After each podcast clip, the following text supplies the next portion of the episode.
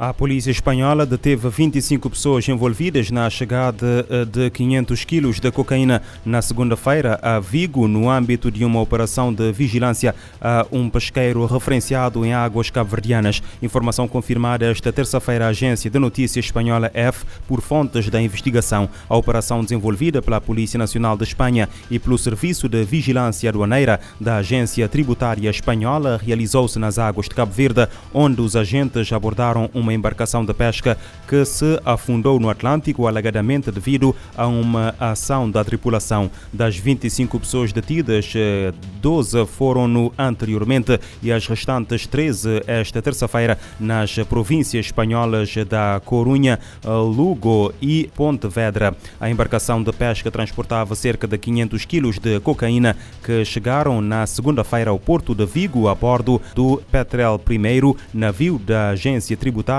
juntamente com os primeiros 12 detidos que serão ouvidos na quarta-feira por um juiz da Audiência Nacional. O pesqueiro dirigia-se para a costa espanhola e na terça-feira a Polícia Nacional eh, prosseguiu a operação nas províncias da Corunha, Lugo e Pontevedra, detendo os restantes três alegados envolvidos no tráfico da cocaína.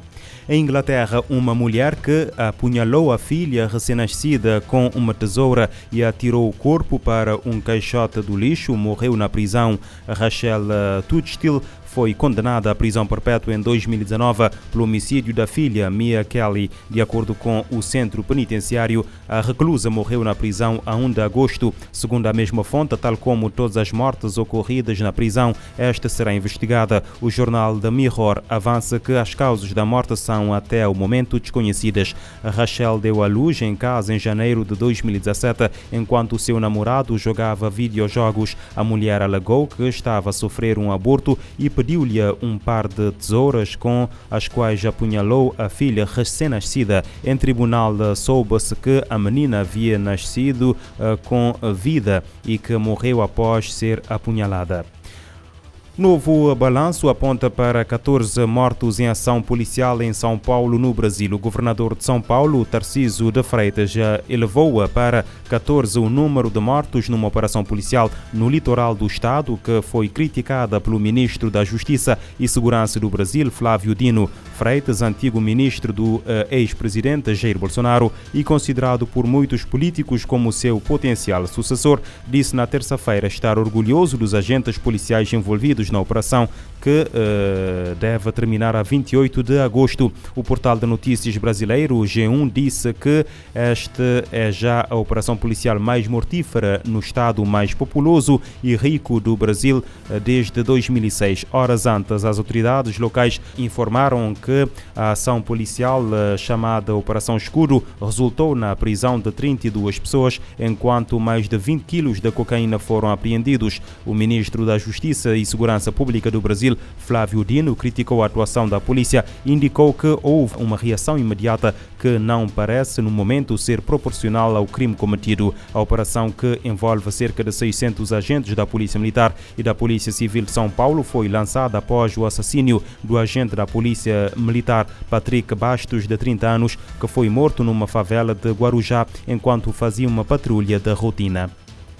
Pelo menos duas pessoas morreram no Senegal na sequência de manifestações contra a detenção de Ousmane Sonko, principal opositor do presidente Macky Sall e candidato às eleições presidenciais de 2024. Estima-se que uma terceira pessoa teria perdido a vida em Pequim, na região de Dakar. De acordo com a RFI, múltiplas manifestações eclodiram na capital Dakar, mas também em Zingushor, cidade da região de Casamance, onde o opositor opositor é autarca. Em Zingushor, eh, particularmente, eh, pelo menos duas pessoas morreram durante os confrontos com a polícia e os manifestantes ergueram barricadas nas principais vias da cidade. Em Dakar, os protestos seguiram na mesma dinâmica, com manifestantes a queimarem pneus e pontos de barragem montados pela polícia. Menos de duas horas após ser indiciado pela justiça, o ministro do Interior eh, anunciou em comunicado à imprensa a dissolução do partido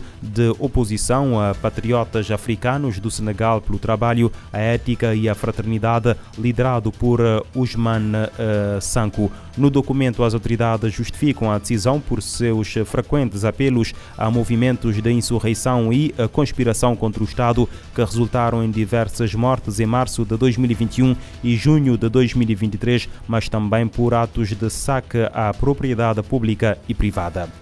As Nações Unidas apoiam o esforço regional para resolver a crise no Níger. O enviado especial ressalta que o país não precisa de golpes de Estado e fala de potencial para agravamento da insegurança regional. Na quarta-feira, a capital do Mali reúne representantes de países vizinhos para abordar crises atuais.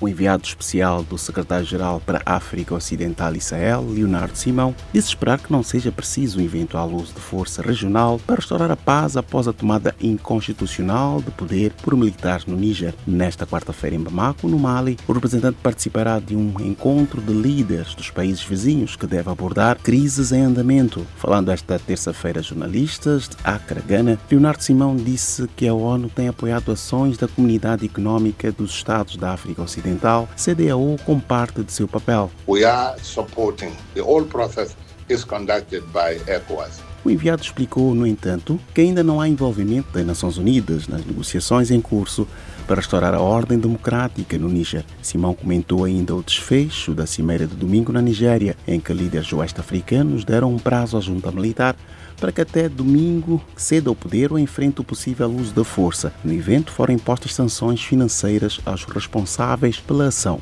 Simão explicou que a decisão sobre o eventual uso de força, se necessário, não seria da ONU, mas da CDAO. Ele destacou a posição das Nações Unidas de valorizar o uso de todos os meios pacíficos, reconhecendo, no entanto, o direito da entidade regional de apoiar o uso de outros meios se necessário. Da ONU News em Nova York, Eleutério Gavan. Para o enviado da ONU, o Níger é uma nação que não precisa de golpes de Estado. Diz que o quadro atual no país tem potencial de exacerbar a situação de insegurança regional.